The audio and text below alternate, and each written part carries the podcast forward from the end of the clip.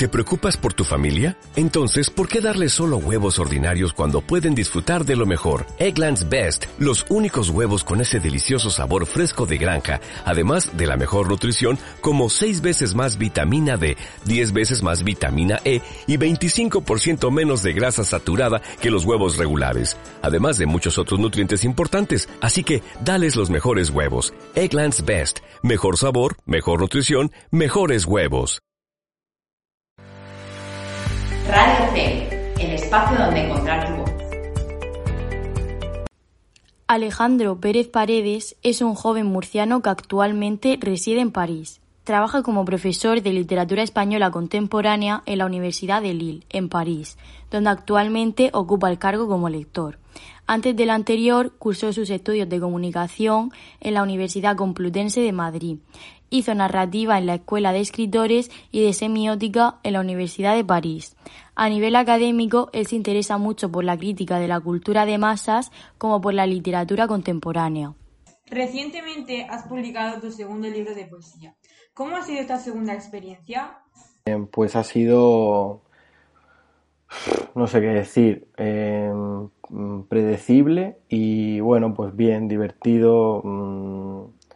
A ver, es que como hay pandemia, generalmente pues no se pueden hacer todos los eventos que van con un libro, que básicamente consiste en ir de copas y que es lo que atrae a, la gente, la fiesta, a ese tipo de eventos. Entonces, pues ha sido un poco...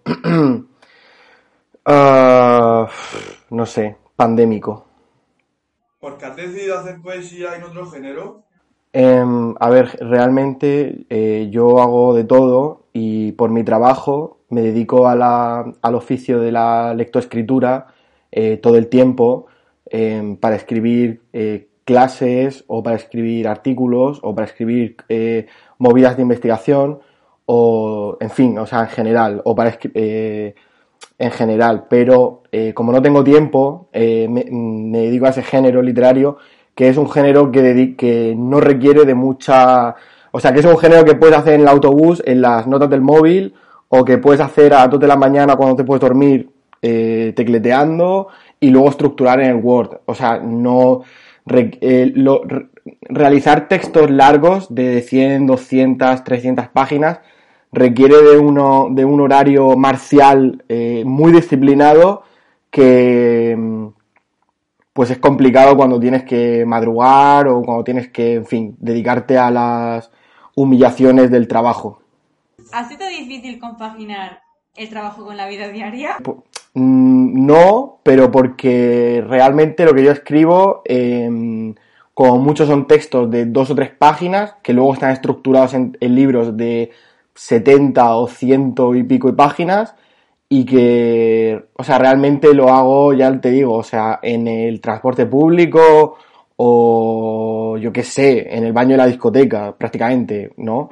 O sea que lo, hago, lo hago como en, lo hago muchas veces en las notas del móvil, eh, ¿no? O sea, hay mucho discurso apocalíptico que dice que el móvil va a destruir a la, a la literatura o no sé qué, pero todo lo contrario, eh, vamos, yo por lo menos las notas de mi móvil, tengo como 225 notas de mi móvil eh, que están llenas de, mm, mimbres para, para, para literatura, ¿no?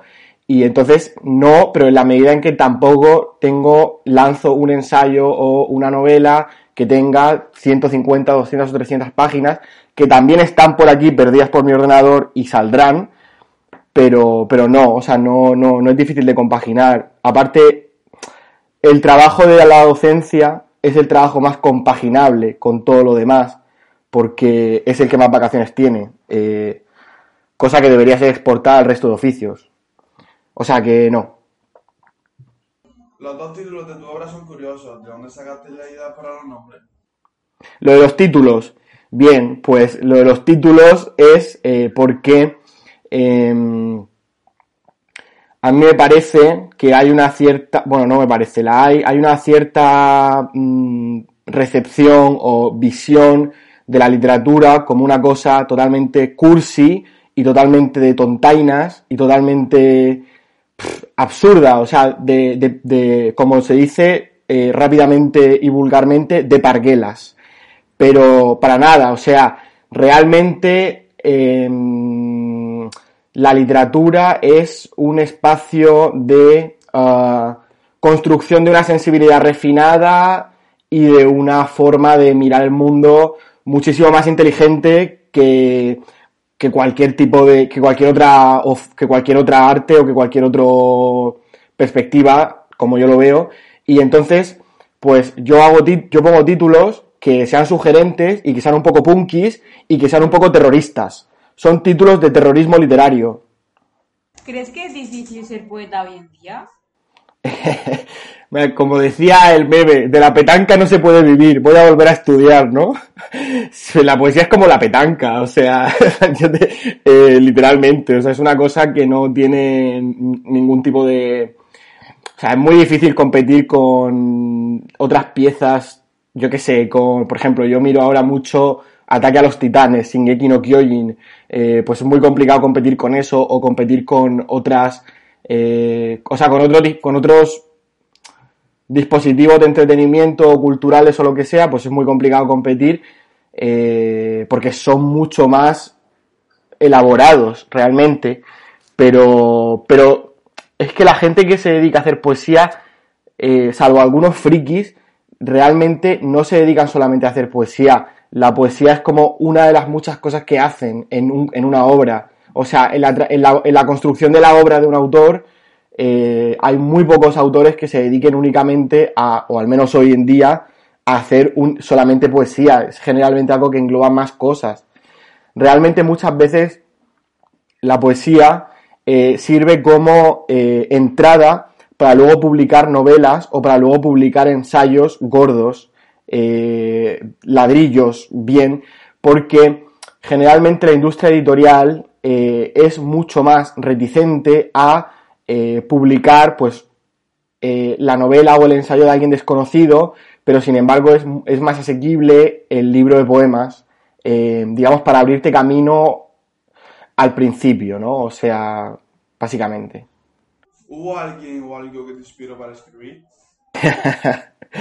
bueno, siempre cuando ves las entrevistas o cuando ves los, mm, los grandes autores o las grandes autoras, cuando se refieren a una especie de pasado en el que ellas o ellos con 8 años, en lugar de estar haciendo lo que hacen los niños normales, que es jugar a la PlayStation, pues estaban, pues, yo qué sé, leyendo las obras completas de Calderón de la Barca, pero mm, yo creo que esto suele ser que luego ellos ya de mayores reconstruyen su memoria y se creen que hacían eso, pero no, generalmente a mí personalmente me dio por escribir ya con...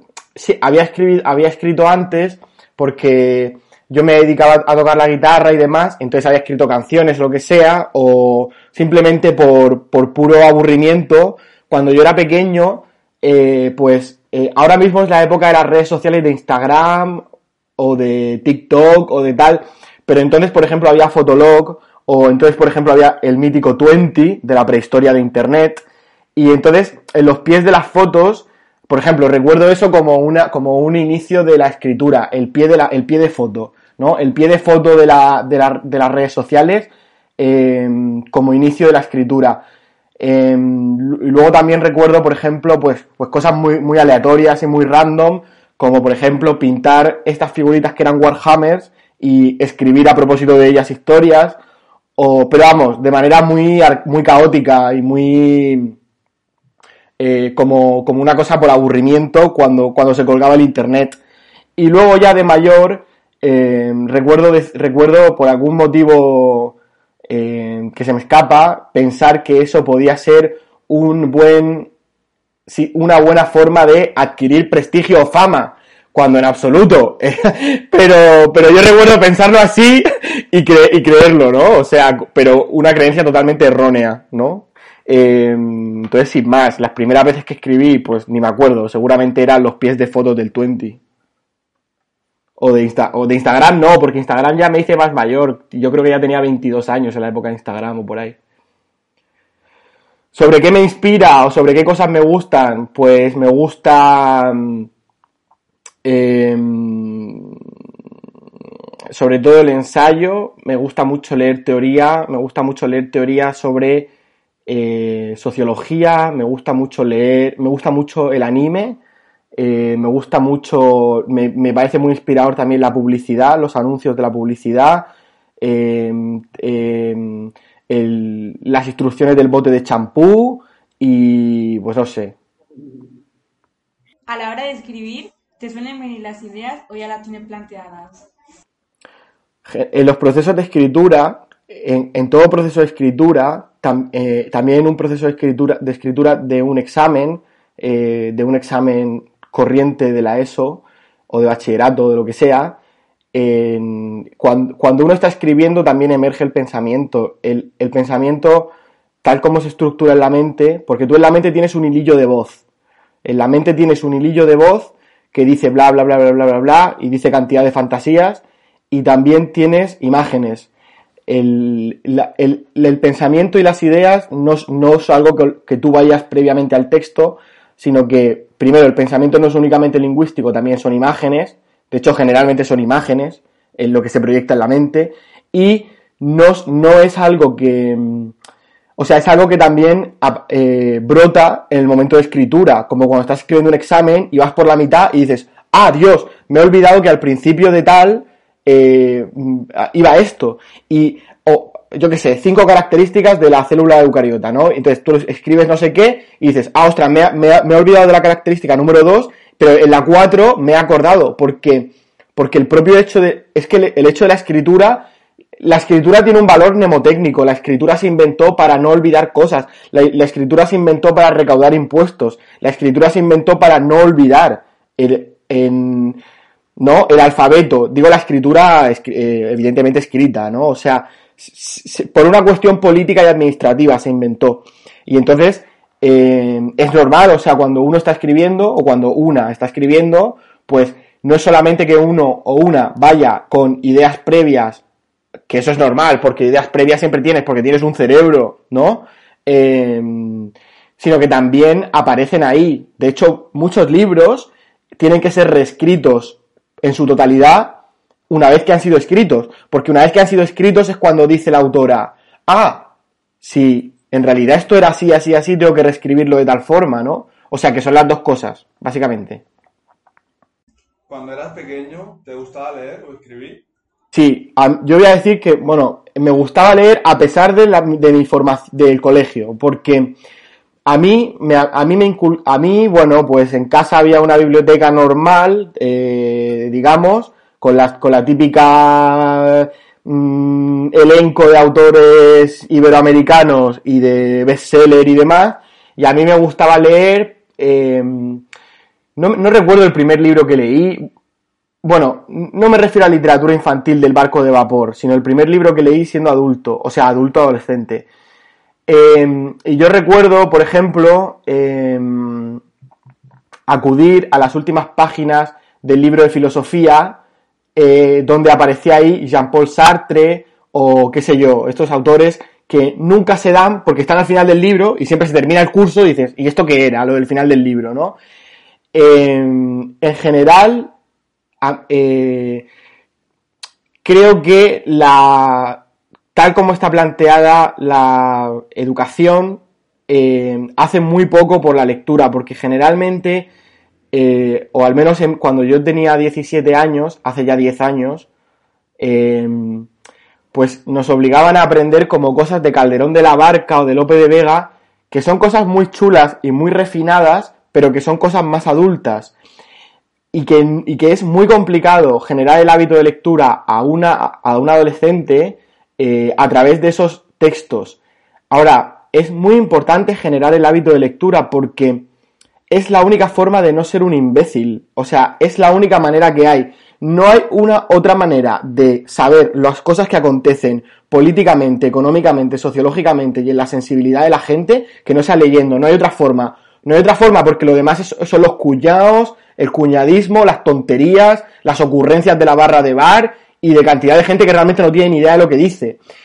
Eh, a mí, por ejemplo, me ayudó mucho, pues yo qué sé, los típicos libros que, se que yo leía, que leían los hipsters adolescentes, que eran pues J. de Salinger, El guardián entre el centeno, o que eran los libros del existencialismo francés, o que eran, pues yo qué sé, Oscar, yo recuerdo por ejemplo también leer em, El retrato de Dorian Gray, de Oscar Wilde, que básicamente Dorian Gray se dedicaba a ir por ahí todo el tiempo borracho y, liándola, y entonces pues yo recuerdo identificarme con eso eh, siendo un adolescente, porque entendía que era como una cosa punky y como una cosa macarra, ¿no? Eh, macarra refinada. Y, ¿Qué más? Pues yo que... Ah, bueno, bueno, bueno, también me encantaba Crepúsculo, por ejemplo, me flipaba Crepúsculo. De hecho, la, mi profesora de filosofía del cole se enfadaba porque me ponía a última fila a leer Crepúsculo, que además son cuatro tomos gordísimos, son como 1500 páginas, o sea, es infumable, y aparte es una relación súper tóxica de, la de la chica con el vampiro, que el vampiro es un acosador sexual y un acosador total, pero bueno, eh, yo recuerdo leer mucho Crepúsculo, Recuerdo que había una mezcla entre literatura juvenil y, literatura adulta, donde se mezclaba, ya digo, existencialismo francés, crepúsculo, el código da Vinci, cómic también. Eh, o sea, no, no, es que no hay que pensar la literatura como algo separado de, de los, de la, como compartimentos estancos separados de, de yo que sé, el cine, o por ejemplo también recuerdo ver, pues, siendo adolescente, las típicas películas, eh, yo que sé, de, de francesas, de Jean-Luc Godard, o también Trainspotting, o ese tipo de cine, eh, como, o, yo que sé, Quentin Tarantino, pues yo que sé, el, el cine para, el cine de adolescente culto, básicamente. De los dos libros que tienes, ¿cuál te costó más escribir? Eh, pues ninguno realmente, porque generalmente todo lo que me cuesta trabajo suelo abandonarlo. O sea que ninguno, no, no, no me costó escribir ninguno. Eh, es que tampoco, no sé, o sea, son procesos tan lentos. Los procesos de la escritura y los procesos de publicación son súper lentos. Entonces, por ejemplo, el segundo libro de los Velociraptors, recuerdo que empezó porque yo me dio, me dio por ver documentales de Kazajistán y de Uzbekistán. Y me parecía increíble ese espacio totalmente vacío, eh, transasiático. Y a partir de ahí pues empecé a escribir acerca del desierto. Eso luego se convirtió en un libro totalmente diferente. Y eso fueron dos años, o sea, tardé dos años en... Pero no es que cueste trabajo, no. O sea, no es como hacer flexiones o como no sé, ir a picar a una mina. O sea, realmente es una cosa relativamente satisfactoria, ¿no? O sea, entiendo que algo que cuesta trabajo es algo que, es un, sufrimiento en, cierto, en cierta medida, y esto no es un sufrimiento. ¿Cuál de tus dos libros ha tenido más éxito? Eh, ninguno realmente, o sea... Mm, si es que ya te digo que esto es un mundo muy minoritario. El mundo de la literatura es un mundo muy minoritario, porque porque incluso los grandes libros publicados por el Grupo Planeta o, por las editoriales grandes, que son también las que tienen los, periódicos importantes, eh, son libros que tienen tiradas de 10.000 de eh, ejemplares o de 20.000. O sea, tiene más likes una foto de cualquier persona random que, que, que tiradas de libros hay. O sea, realmente los libros de poemas tienen tiradas de 300 ejemplares o de 600 ejemplares como mucho eso ya es mucho. Eh, entonces, pues éxito. O sea, éxito no hay ninguno. O sea, esto es más bien como, yo qué sé, o sea, como un trabajo monacal o como un trabajo de, ya digo, de, una, de una monja ahí en el convento mm, con los pastelitos. O sea, realmente es eso. Es como que, como el meme de que de la petanca no se puede vivir, ¿no? Pues igual, esto es como la petanca. Pero bien, o sea, bien, porque es, el espacio de refinación y el espacio de la inteligencia y el espacio de la, de la sensibilidad minuciosa y de... ¿No? Entonces, pues eso. O sea, el gran poeta de nuestra época es John Beef, realmente. Entonces, eh, ese es el, gran poeta que llega a las almas de la gente, ¿no? Y, y, y, pues eso, o sea, es la... Pues no lo sé, el éxito que es, el éxito entiendo que es o el dinero o ser famoso, ¿no? Sí. Vale. Que haya vendido más. A ver, famoso. Bueno, yo no soy famoso. Tengo 1175 seguidores en Instagram. es mi única fama. Y me sigue Íñigo Rejón en Twitter. O sea, es como mi máximo logro de fama. Y, ya está. O sea, sin más, no sé qué decirte. O sea, pero ya te digo, la auténtica poesía, los auténticos poetas eh, de España son June Beef y ¿qué más hay? Bueno, Rosalía, lo, que pasa es que Rosalía tiene un equipo muy grande, entonces ella no hace nada. Pero y Tangana es que es muy, es muy, es muy comercial. El auténtico gran poeta de España es eh, eh, Fernandito Kit Kat, a.k.a. Jump Beef, yo creo. Que es el que realmente tiene éxito, ¿no? El que realmente tiene éxito. Famoso, bueno, yo no soy famoso, tengo 1175 seguidores en Instagram, es mi única fama y me sigue Íñigo Rejón en Twitter, o sea, es como mi máximo logro de fama. Y, ya está, o sea, sin más, no sé qué decirte, o sea, pero ya te digo, la auténtica poesía, los auténticos poetas eh, de España son June Beef y ¿qué más hay? Bueno, Rosalía, lo, que pasa es que Rosalía tiene un equipo muy grande, entonces ella no hace nada. Pero, y Tangana es que es muy, es muy es muy comercial. El auténtico gran poeta de España es eh, eh, Fernandito Kit Kat, a.k.a. Jump Beef, yo creo. Que es el que realmente tiene éxito, ¿no? El que realmente tiene éxito. Aunque recientemente se quiere abrir un OnlyFans, así que no tendrá tanto éxito. ¿Qué libro te gustó más o te fue más fácil de escribir? Claro, a ver, es que eh, muchas veces lo que yo hago es directamente mm, copiar y pegar eh, otros textos y versionarlos y hacerlos como collage y deformarlos y tal. Entonces es muy complicado quedarse sin ideas porque, o sea, me pongo a leer otros, me leo como 20 libros de, mm, yo qué sé, mm, teoría política o de literatura del siglo XIX japonés, japonesa, y ya, y ya como que mm, me, oxigeno. O sea, realmente es que no eres tú solo, o sea, tú formas parte de un tejido, de un tejido de textos y de un tejido de autoras y de autores que hay mucha gente haciendo muchas cosas.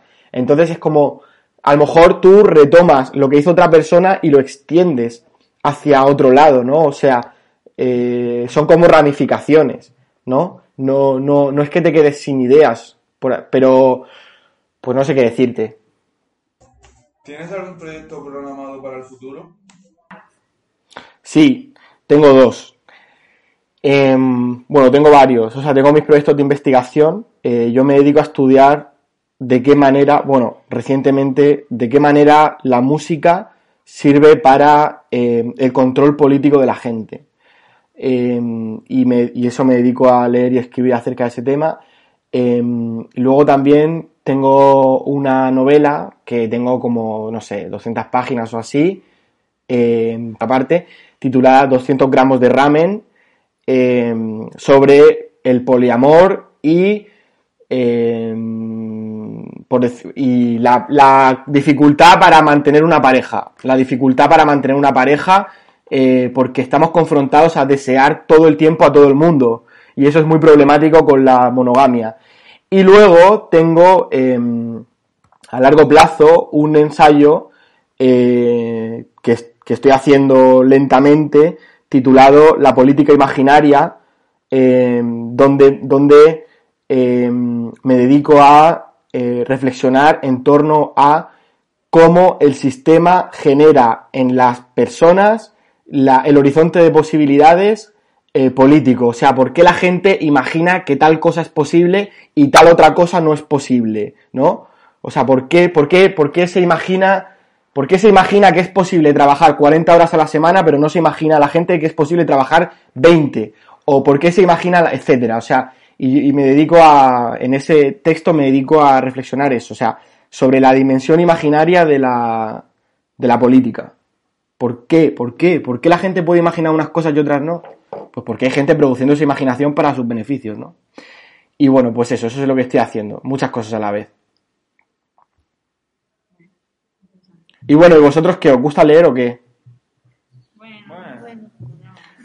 Ya, yo os recomiendo que leáis porque es que es la única manera de no ser un imbécil, o sea, de verdad, eh, es la única manera, no hay otra manera porque absolutamente todo lo que pensamos y todo lo que decimos está configurado por eh, el jefe, el padre, el profesor y toda la gente que nos domina a lo largo de nuestra vida. Entonces la única forma de ejercer resistencia mental es en el libro, o sea, de verdad, no hay otra. Hay muchas formas de leer. Y como se pasa el tiempo de construir al, lector, en el momento en el que se pasa el tiempo y que dejas de ser, pues yo qué sé, de, entre 14 y 20 años o 19 años, ya no hay manera. O sea, si no has generado, es, si no has generado ese hábito, ¿sabes? Es como, luego es muy complicado generarlo, ¿no? Eh, muy, muy complicado. Y aparte que es una cosa muy agradecida. Eh, está comprobado, por ejemplo, que la gente que lee mm, al menos 30 minutos al día, pues tienen menos posibilidad de tener ataques de ansiedad, ataques de pánico o ansiedad generalizada, ¿no? O sea, eh, también está comprobado que la vida de la gente que, tiene el, hábito de leer es más larga, ¿vale? Sin más, es más larga. Y, o sea, es como gimnasia del cerebro, básicamente. O sea, que os recomiendo que leáis. Pero, por ejemplo, no, pero no leáis Arturo Pérez Reverte ni, ni estos boomers, o sea, ¿no? Por ejemplo, quiero recomendar algunos libros. Recomiendo, por ejemplo, el libro Gente Normal de Sally Rooney, el libro Conversaciones entre amigos de Sally Rooney también, el libro Las chicas de Emma Klein. Recomiendo eh, El retrato de Dorian Gray de Oscar Wilde. Recomiendo em, El guardián entre el centeno de J. Salinger. Recomiendo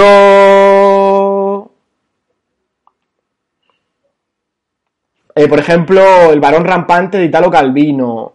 Eh, yo qué sé.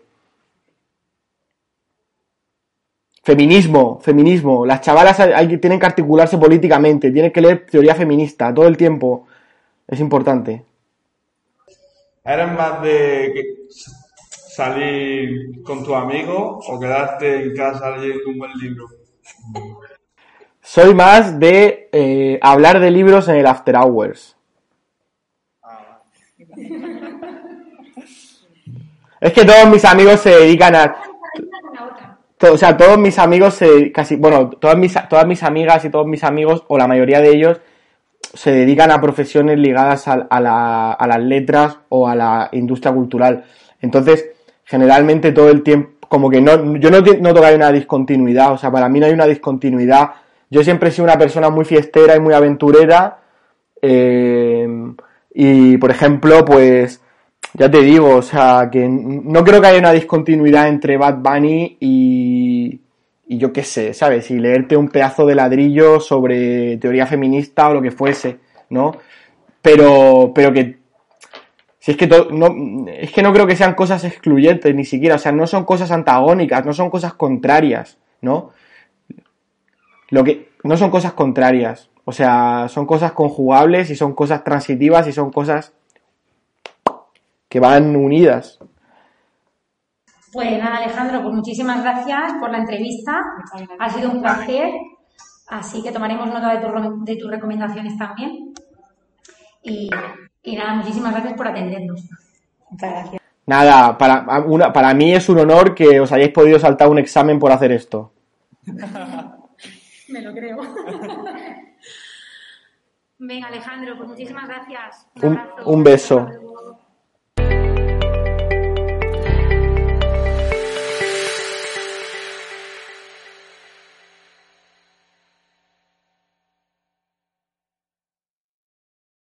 O'Reilly Auto Parts puede ayudarte a encontrar un taller mecánico cerca de ti. Para más información, llama a tu tienda O'Reilly Auto Parts o visita oreillyauto.com.